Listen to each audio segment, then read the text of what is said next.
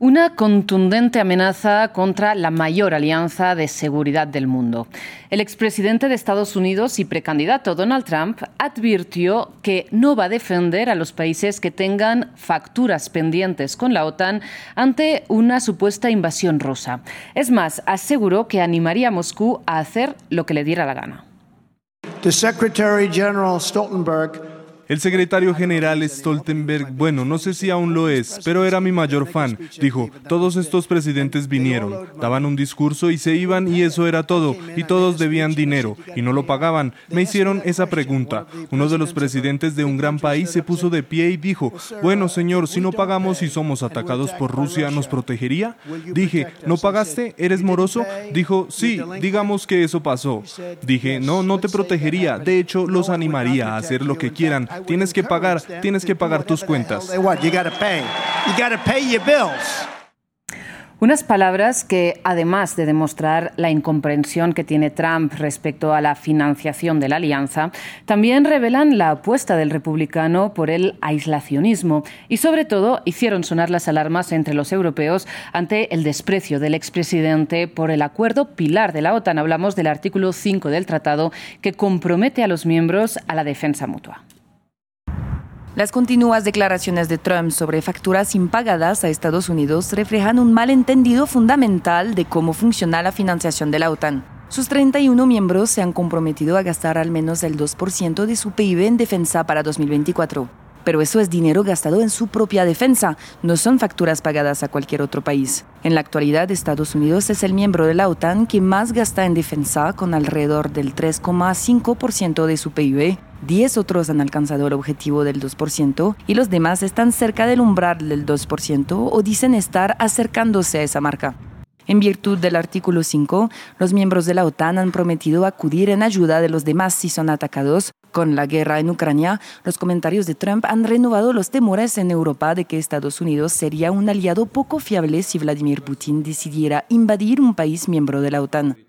Estonia y Finlandia, dos países vecinos de Rusia, llamaron a los integrantes de la alianza a invertir más en defensa. Creo que lo que dice el candidato presidencial en Estados Unidos también es algo que quizá despierte a los aliados que no han hecho tanto. Así que ojalá todos hagamos más colectivamente y seamos más fuertes juntos. Tenemos que asegurarnos de que en Europa nos ocupamos de nuestra parte en la OTAN. Finlandia, por supuesto, es un país que seguirá haciéndolo. Somos un proveedor de seguridad, no un consumidor de seguridad. El jefe de la OTAN, Jens Stoltenberg, dijo que esperaba que Estados Unidos permaneciera en la OTAN independientemente de quién ganara las elecciones en noviembre, pero la preocupación es que Trump trataría de retirarse de la alianza si es elegido para un segundo mandato, a pesar de que el Congreso de Estados Unidos ha tomado medidas recientemente para hacer más difícil que un presidente lo haga unilateralmente. ¿Es entonces Donald Trump una amenaza para la OTAN? ¿Qué sentido tiene la alianza hoy en día? ¿En qué contexto geopolítico juega? Lo analizamos con Hugo Harvey. Él es doctor en estudios internacionales e investigador de la Universidad de las Américas y también con Julio Leborato. Él es analista internacional y doctorando en ciencia política en la Universidad de Génova. Hugo, Julio, muchísimas gracias por estar con nosotros en France 24. Antes de empezar, les recuerdo a ustedes, a nuestra audiencia, que pueden hacernos llegar sus comentarios en nuestras redes sociales. Nos encuentran como arroba France24-ES y con el numeral El Debate F24. Y también pueden repetir este y todos los programas en nuestro canal de YouTube y también en Apple Podcasts, Spotify, Deezer y Tuning. Ahora sí, empezamos eh, con este debate sobre las perspectivas eh, de la OTAN y esta amenaza expresada por el expresidente y precandidato republicano Donald Trump. Hugo, empiezo por usted con la misma pregunta que le voy a plantear a Julio para que ambos eh, expongan su postura de entrada. Les pido qué credibilidad, qué peso le dan a esta amenaza de Donald Trump. Bueno, eh, buenas tardes. Por acá, en primer lugar, eh, lo que creo yo que hay que considerar es que mm, claramente Trump está en campaña y está en, en un periodo fuerte de campaña, a pesar que no tiene muchos contrincantes, han ido bajando los, posibles contendores que podría haber tenido en, las elecciones que ya se vienen. Pero lo más importante es que él está hablando a su electorado. ya ni siquiera al Partido Republicano, ni siquiera a Estados Unidos completo, sino que directamente a su electorado. Y su electorado, en cierta forma, eh, eh, es eh, fiel, digamos, a su discurso y fue fiel a su discurso anterior de America First. Por lo tanto, hoy en día que se está retomando este discurso, claro, hace estas críticas con, con, mayor ímpetu y a lo mejor con algún, algún grado mayor de credibilidad. Sin embargo, tal como se decía en la nota, eh, esto demuestra un desconocimiento de cómo realmente se financia mm. la, la OTAN y que el 2% del PIB que tiene que invertir, yo no le llamo gasto, el 2% del PIB que tiene que invertir cada país en defensa es en su propia defensa. ¿Ya? Y así podemos ver las diferencias que hay eh, en cuanto al aporte que se realiza a la defensa. Entonces, en esta forma también hay un sentimiento también individualista de cada país de aportar lo que realmente ellos estiman que es eh, la inseguridad que están viviendo en estos momentos. Sin embargo, también es necesario considerar, sí, que vamos sin embargo, también es necesario considerar que eh, eh, en el establishment, digamos, de seguridad de Estados Unidos existen contrapesos y cada día es más difícil para un presidente poder tomar una decisión de forma autónoma e independiente. Pues eh, vamos a entrar en estos aspectos que usted comentaba, como lo que invierten o gastan en defensa cada uno de los miembros de la OTAN. Pero antes, eh, Julio, también quería, eh, como decíamos, plantearle la misma pregunta. ¿Usted está de acuerdo con Hugo en que son palabras enmarcadas en un ambiente de pre-campaña o que Donald Trump puede, de hecho, suponer una amenaza para la OTAN si llega a ser presidente? No, pues de un eh, candidato que no es todavía el candidato oficial de los republicanos encima y en un periodo eh, justamente de campaña electoral. Cierto es que eh, ese tipo de amenaza, tal vez no tan, no tan mm, concreta e imprudente, ya lo había hecho Trump durante su presidencia como presidente.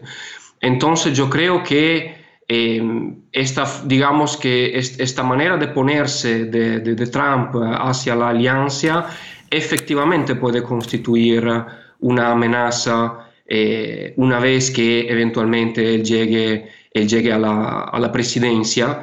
Y eh, no es un, caso, digamos, que, las, que sus palabras eh, hayan sido, hayan creado ese impacto en los líderes eh, de la OTAN y en particular en los líderes europeos, que en este momento, aunque llegaran al 2% del Producto Interno Bruto de gasto, eh, digamos, militar de defensa, no podrían sustituir eh, los Estados Unidos, digamos, en la, en la protección de su territorio, de sus fronteras. Claro, porque precisamente eh, hemos visto reaccionar, eh, lo, veíamos en este reportaje que acabamos de ver, el nuevo presidente de Finlandia y también a la primera ministra de Estonia, dos países que superan con creces este 2% de gasto barra inversión eh, en defensa dentro de su propio país. Les pregunto entonces qué, qué países, qué estados se deberían preocupar más por, esta, por estas palabras de Donald Trump. Hugo. Sí, yo no me atrevería a llamar, digamos, eh, eh, digamos, a, llamar a algún país que debería cumplir con, los compromisos del 2% del PIB. Sin embargo, uno puede apreciar que eh, se viven realidades internas en cada uno de los países, también hay, hay, asuntos de problema doméstico y prioridades.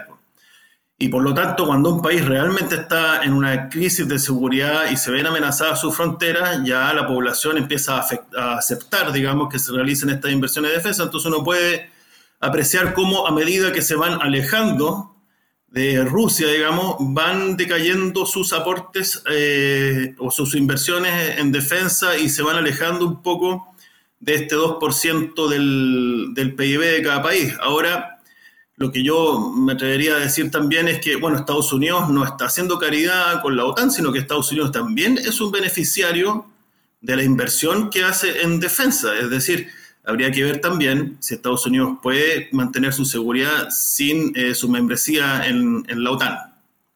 Muy interesante esto que plantea Hugo. Ahora precisamente entraremos a analizar qué saca Estados Unidos eh, de la OTAN. Pero antes, Julio, le quería también eh, plantear su reacción a lo que comentaba Hugo sobre el hecho de que los países como más cerca están de Rusia, por decirlo así, más vemos que invierten o gastan dinero en defensa. Finlandia ha llegado, de hecho, hasta el punto de integrar la OTAN el año pasado. Recordemos que no era miembro, sino que postuló a la alianza a raíz de la invasión rusa de Ucrania. ¿Considera que eh, tiene fundamentos eh, la preocupación de estos países eh, ante la cercanía con Rusia, a pesar de que Vladimir Putin haya repetido en varias ocasiones que no le interesa invadir ni Estonia, Letonia, Lituania, ni Finlandia? Bueno, pues es lo mismo que eh, decía con respecto a Ucrania antes de, invadirla, ¿no? Entonces, efectivamente, para, por países que, tienen una frontera en común con Rusia, es eh, inevitable que haya cierto grado de preocupación no es un caso, y estoy totalmente de acuerdo con, con, Hugo, que los países que llegan y superan el 2% son efectivamente, dentro de la OTAN, son efectivamente los países más cercanos a Rusia, que entonces tienen cierta percepción de la amenaza. ¿no? Es claro que la proximidad geográfica tiene un impacto sobre nuestra percepción de la de la amenaza y en particular sobre la percepción que los estados tienen de una amenaza como es Rusia. Eh, no es la misma percepción la de los países bálticos de Polonia o de Finlandia respecto a la percepción que puede haber eh, Italia o España, que por ejemplo pueden tener su eh, primer foco de interés el área del, del, Mediterráneo, que también está enfrentando, como sabemos, unas crisis de seguridad importante. Sin embargo, yo creo que eh, un, un, eventual, claro que aquí estamos hablando de verdad de una posibilidad, a mi aviso, muy remota, el eventual retiro de Estados Unidos, eso alarmaría a todos los países de la OTAN, en parte todo, todo el bloque europeo, independientemente de, de su cercanía con, eh, con Rusia. Claro, porque ahora mismo hablemos eh, más ampliamente del bloque europeo, de la Unión Europea eh, con Reino Unido y del apoyo que están ah, brindando a Ucrania, a diferencia de la ayuda que está bloqueada en este momento por los republicanos en la Cámara de Representantes de Estados Unidos. Eh, les pregunto por qué la Unión Europea continúa haciendo tantos esfuerzos para financiar la respuesta de Ucrania ante la invasión ah, rusa en este momento de estancamiento. ¿Qué tiene que perder la Unión Europea ante una derrota de Ucrania en esta guerra, Julio? Pues es que esta es nuestra guerra. Esta es la guerra, esta es la, es, es, la guerra, digamos, que, que Europa está combatiendo en este momento. Aquí se trata de la estabilidad del orden internacional, como salió después de la Segunda Guerra Mundial. Y, entonces, pues es claro que eh, ya tuvimos un ejemplo ¿no? de lo que sucede al ignorar la asertividad, por no decir la agresividad rusa, lo hemos visto en Georgia, con la anexión de los territorios de Abkhazia y de Osetia, eh, la Unión Europea fue muy tibia en su reacción. Lo hemos visto con la anexión de Crimea, eh, donde a pesar de eh, una reacción más fuerte de sanciones, las relaciones entre Unión Europea y, Rusia con el tiempo se normalizaron y a pesar de eso, eh, la asertividad rusa, rusa llegó al punto de, de, una invasión, digamos, total y terrestre de, un país que tiene fronteras en común con, con países de, la OTAN. Em, y no es solo Europa que tiene que, perder de una eventual derrota de, Ucrania, la misma, los mismos Estados Unidos tienen que perder em, de, esa eventualidad, digamos. Eh, Sabes, em, Trump, eso es una contradicción, ¿no? Trump habla de hacer América grande nuevamente, pero América sigue siendo por el momento, a pesar que es más contestado, pero sigue siendo el país hegemone en este momento, y es un país grande y sigue siendo el país hegemone no solamente porque tiene recursos, sea económicos y militares, sino porque está dispuesto, o debería estar dispuesto, digamos así, a utilizarlos para mantener el orden que ellos mismos eh, contribuyeron y fueron la principal parte activa en construir. Usted dice que esta precisamente es la guerra también eh, de Europa, pero eh, Rusia argumenta precisamente que em, fue esta expansión de la OTAN, entre otros argumentos que da eh, Vladimir Putin y el gobierno ruso, lo que motivó finalmente esta invasión de Ucrania. ¿Qué, cree usted, Hugo? Sí, bueno, esa, es la excusa que ha, tenido, que ha tenido Putin para poder realizar esta incursión y esta agresión a un país vecino con, reconocido internacionalmente y con fronteras eh, claramente definidas. Esa ha sido su excusa. Pero lo que hay que considerar también que, claro, si bien es cierto, dentro de, la dentro de las negociaciones que se realizaron con, con la Unión Soviética cuando ya estaba en su decaimiento, era que la OTAN no se expandiría eh, eh, esa, esa, esa, esa, promesa, eso no quedó nada escrito, no está en ningún, digamos, documento formal, pero por otra parte hay que considerar que no es la OTAN la que se ha ido expandiendo, sino que son los países, los estados, que han ido incorporándose a la OTAN de manera absolutamente voluntaria, porque claramente prefieren depender o su seguridad prefieren tenerla en un contexto de la OTAN que en un contexto de manera individual, precisamente por esta por este tipo de agresión. Entonces, yo, yo me tomo también de las palabras de Julio para decir que esta no solamente es la guerra de Europa, sino que es la guerra del sistema internacional. El sistema internacional en estos momentos se está viendo tensionado por dos integrantes del Consejo de Seguridad, por dos integrantes eh, permanentes de los cinco que existen. Es, un, es, un, periodo de acomode del orden internacional, por lo tanto, eh, eh, creo yo que Trump está mal entendiendo eh, el contexto global y yo creo que debe tener asesores que deben hacérselo ver en algún tipo de momento más adelante, así como lo hizo en su momento el general McMaster, cuando era su asesor de seguridad nacional en su momento. Y eh, eh, creo yo que, claro, en la medida que ya se vaya acercando el tema de las elecciones o salga elegido presidente, yo creo, espero yo, que pueda analizar bajo otro prisma cuál es la situación a nivel internacional. Y como decía Julio, es su sistema internacional que tanto costó crear y que con todas sus deficiencias eh, también tiene sus virtudes y hasta el momento, como dije anteriormente, se está viendo sumamente tensionado por China y por Rusia. Les pregunto hasta qué punto eh, la OTAN no se ha visto, digamos, revitalizada a raíz de esta invasión rusa de Ucrania. Recordemos que, por ejemplo, el presidente Emmanuel Macron llegó a decir en 2019 que la OTAN estaba eh, bajo muerte cerebral eh, y, sin embargo, ahora como decíamos, ha logrado nuevos integrantes. Finlandia en 2023, también Suecia está eventualmente a punto de entrar. Julio. Sí, claro, totalmente. Mm, eh, eso fue seguramente una de las consecuencias de, la, invasión rusa de Ucrania, ¿no? Y eso también eh, da la idea de, del valor, digamos, ¿no? de la narración rusa.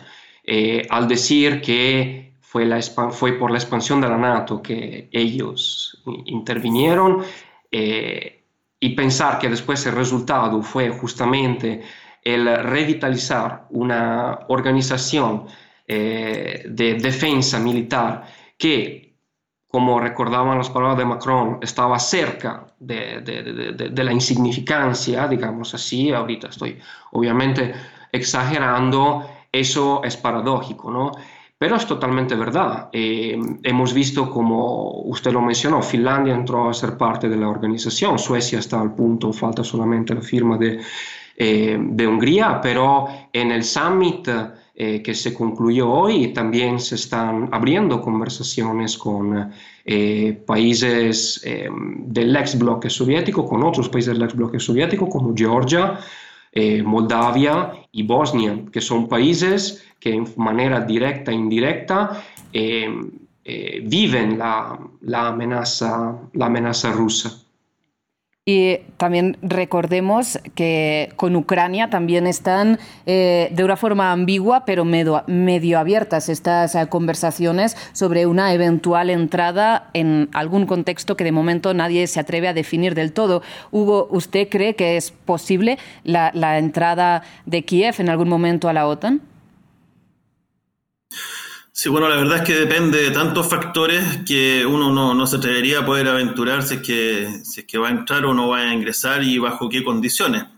Lo que sí creo yo que este es el momento de la OTAN, tal como decía Julio y usted también, la OTAN venía en de absoluta decadencia, ya desde el año 2012 estaban realizando estudios y análisis por parte de la Unión Europea para poder crear su propia arquitectura de defensa. Y esta guerra, en cierta forma, vino a revitalizarla, pero también de la mano de Estados Unidos. Por eso es importante lo que opina Estados Unidos, porque así como Trump era America First, eh, en la Estrategia Nacional de Seguridad de Estados Unidos de Biden, que la sacó incluso antes, sacó una versión interina, señalaba que Estados Unidos no era nada sin el multilateralismo y eso es realismo puro porque en estos momentos Estados Unidos no tiene la capacidad para poder en todos los frentes en los cuales tiene amenazas eh, participar al mismo tiempo. Pero volviendo a la, pregunta, creo yo que sería eh, una medida que a Rusia claramente no le agradaría que Ucrania entrara a la, a la OTAN, pero sería una demostración de fuerza porque tal como fue durante la Guerra Fría, en que se concebía a través de la doctrina Kennan que el comunismo había que contenerlo en todos los frentes, yo creo que aquí en este caso también. Y lo que está, los ejercicios que se están realizando de Steadfast eh, Defender y la duración y la magnitud de estos ejercicios es una muestra de fuerza, es una muestra de cohesión y es una muestra de que la OTAN tiene una voluntad política para actuar en este momento. Por eso que vienen tan mal eh, las declaraciones del presidente Trump, del, del posible o del candidato Trump. Les, em, ambos han mencionado que eh, China y Rusia están tensionando el eh, sistema internacional. Les pregunto por qué no se puede considerar que la OTAN, eh, tan revigorizada como está ahora mismo, también es un elemento de tensión de este sistema internacional. Julio. Pues la revitalización de la OTAN, así como esta carrera al rearme, han sido una clara consecuencia del expansionismo ruso. Eso ha sido eh, una, digamos, fue, fue, una reacción, ¿sí? fue una activación reactiva de la, de la OTAN y, una, eh, retomar, digamos, la carrera armamenticia como consecuencia. Y eh, las tensiones, digamos, en el sureste del, del Pacífico existían desde antes, sin embargo, estamos en una situación, digamos así, por el momento de, congeladas y de, tensiones. Y claro que eh, la situación en Ucrania es importante porque China está viendo, ¿no? China sigue una política de, no intervención, de no inmiscuirse en los asuntos interiores de, otros países, eh, ha apoyado de manera, la verdad, bastante tibia eh, a Rusia, pero claro que eh, desde su posición relativamente marginal en este momento está viendo cuál es la reacción de los Estados Unidos, de la Unión Europea y de la OTAN como bloque de defensa frente a ese expansionismo ruso. De toda manera, mm, la, la gran estrategia, digamos así, rusa respecto a la China son diferentes en el sentido que eh, China no tiene esta, me permito decir, actitud expansionista em, que ha tenido Rusia en los últimos años y tiende a ser em, tendencialmente prudente. Eso no significa que no haya mostrado los músculos con lo que refiere a Taiwán, que por China es una cuestión de política interna porque se trata de una reunificación de su territorio, pero repito, son dos países, eh, dos países diferentes. Y precisamente la OTAN en sus últimas cumbres eh, ya ha citado a China como amenaza ¿no? para la seguridad eh, de la alianza, así como a Rusia, mientras China el discurso que tiene es que es Estados Unidos quien está fomentando la tensión del orden internacional con, este, con esta financiación de, la, de Ucrania frente a la invasión rusa. Hugo, le pregunto, eh, ¿qué, ¿qué, análisis hace usted del discurso de China? Sí, bueno, claramente China está observando expectante cuáles son las eh, reacciones de Occidente para poder detener este expansionismo, expansionismo ruso, pero no es la misma lógica tampoco.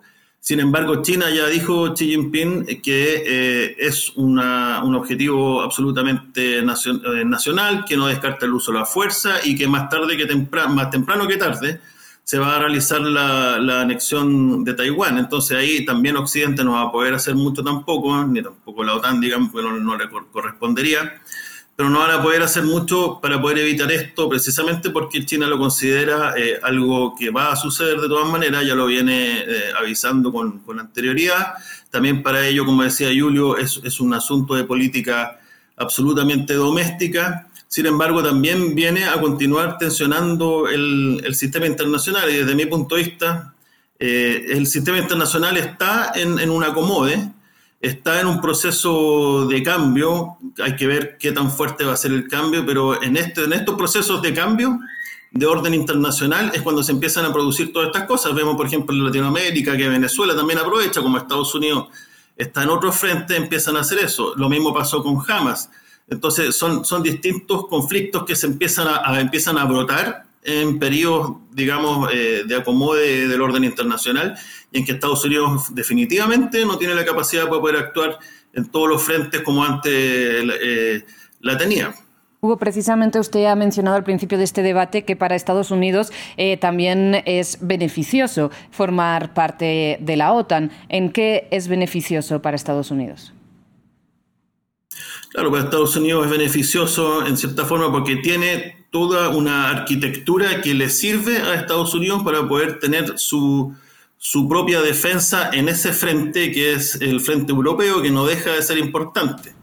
Eh, tiene también, desde el punto de vista económico, eh, abastece con, con, grandes cantidades de armamento, por lo tanto también tiene un mercado para, su, para sus negocios, también influye de manera cultural en muchos países, los más cercanos hacia hacia eh, Estados Unidos. Y además que también tiene aliados. Hay, veces que Estados Unidos ha ocupado el, pacto de la OTAN o a veces ha pedido a aliados eh, individuales que lo acompañen en algunos esfuerzos de, atacar a otro tipo de países para poder contrarrestar otro tipo de amenazas, a veces saltándose el sistema internacional también.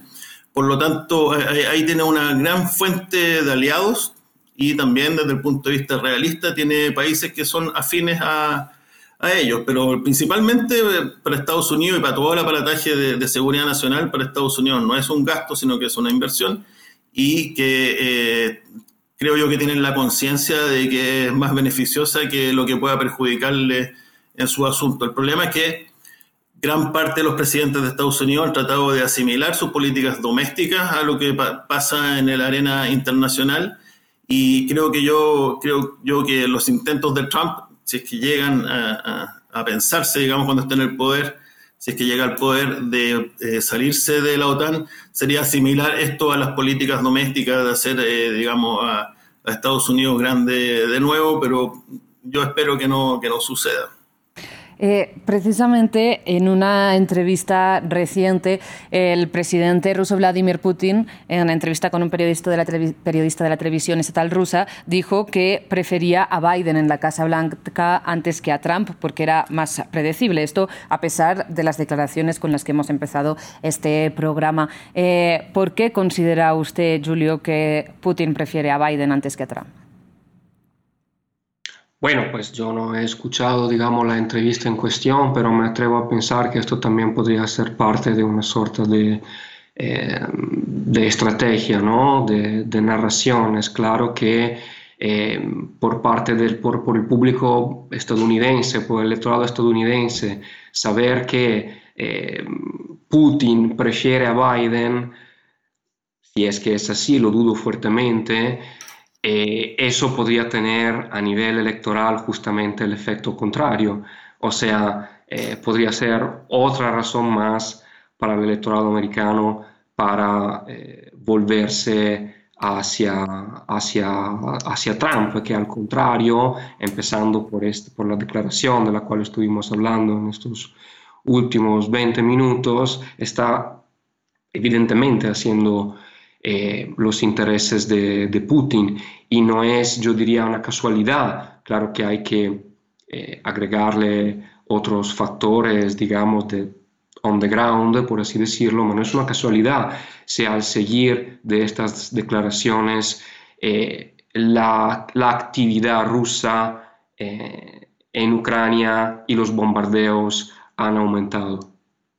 Y hablando del electorado estadounidense, según unas encuestas citadas por el New York Times, el 80% de los demócratas y el 50% de los republicanos, eh, digamos, ven de forma favorable las alianzas eh, con la Unión Europea. Y a pesar de estas cifras más bien favorables, Donald Trump, como ustedes dicen, continúa defendiendo este discurso aislacionista y antibelicista, en cierto modo, a pesar de que, recordemos, eh, eh, en contra de lo que él suele decir, en su primer año de mandato lanzó más drones que Obama en eh, todo su segundo mandato, ¿no? Em, y también multiplicó el gasto militar. Entonces, ¿cómo se entiende esta política que lleva a la práctica respecto a su discurso aislacionista? Hugo.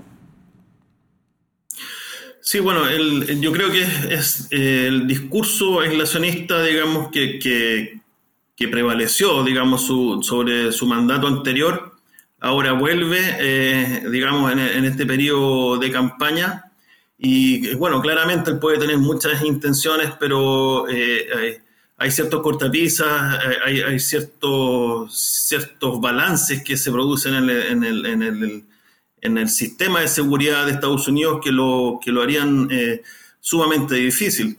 Ahora, eh, también hay que ver que todos estos líderes empiezan a, escuchar lo que, le quiere, lo que quieren escuchar y también sus asesores empiezan a decirle lo que él quiere escuchar. Por lo tanto, se va produciendo un fenómeno ahí de, pensamiento grupal que hace que, se produzcan declaraciones de este tipo, al igual que, al, igual que Putin. Entonces, eh, yo creo que, como dije al principio, que esto es discurso, espero, que sea solamente discurso y que ya, si es que llega a llegar al poder, esto se vuelva a morigerar, porque, y, usted tiene razón, digamos, eh, eh, es una persona belicista, digamos, y hay que ver cómo, lo, cómo terminó, digamos, su, su mandato y cómo aún no reconoce la, la victoria de Biden.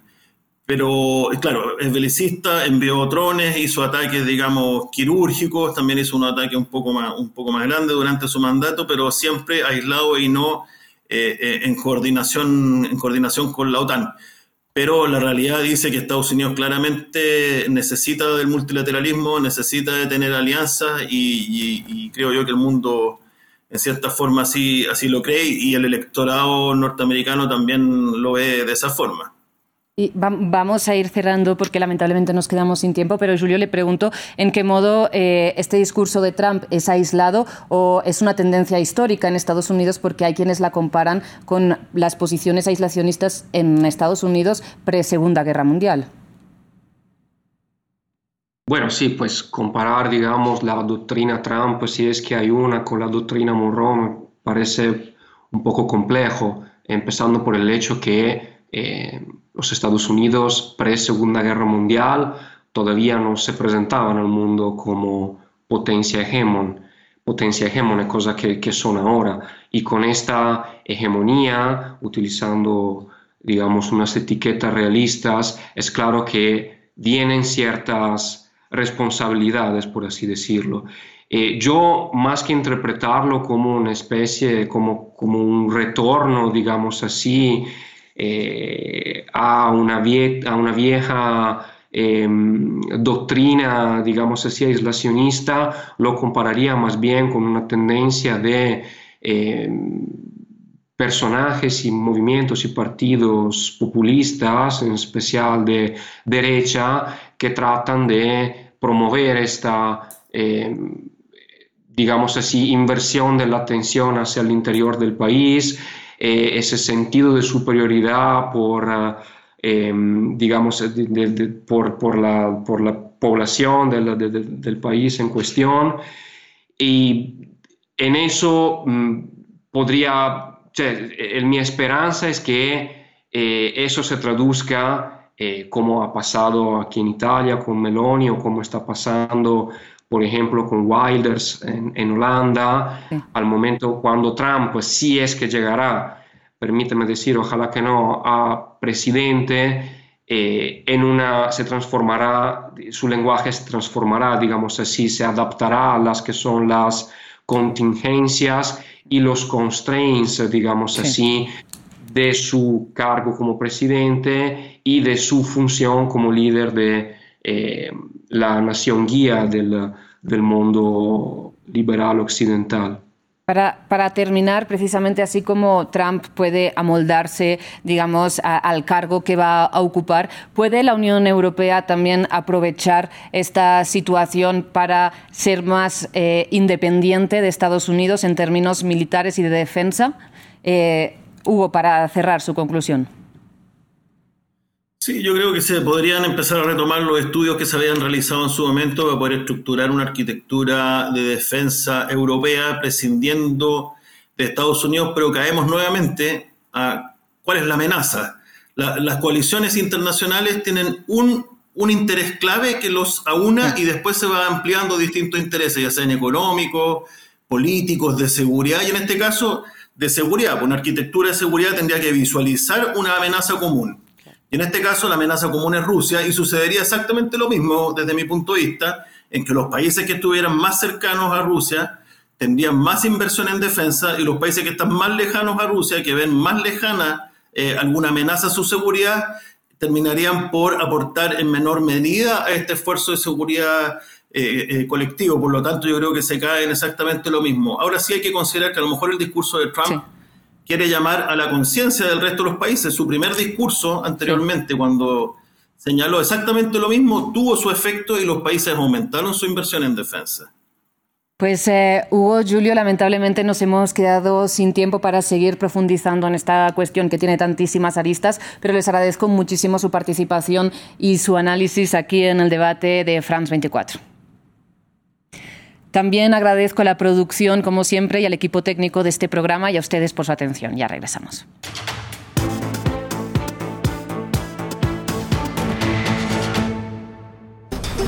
Así es Asia. Reportajes, entrevistas y análisis de los acontecimientos más destacados del continente, su diversidad religiosa y cultural y su dinámica realidad política, económica y social, sus conflictos y sus soluciones. Todo con los análisis y los testimonios de los corresponsales de France 24.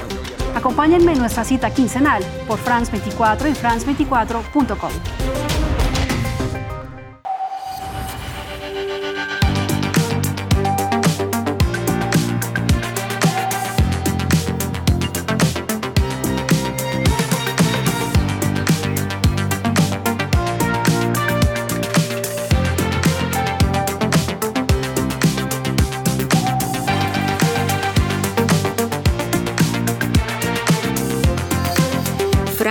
France 24, la economía día a día. Liberté, égalité, actualité.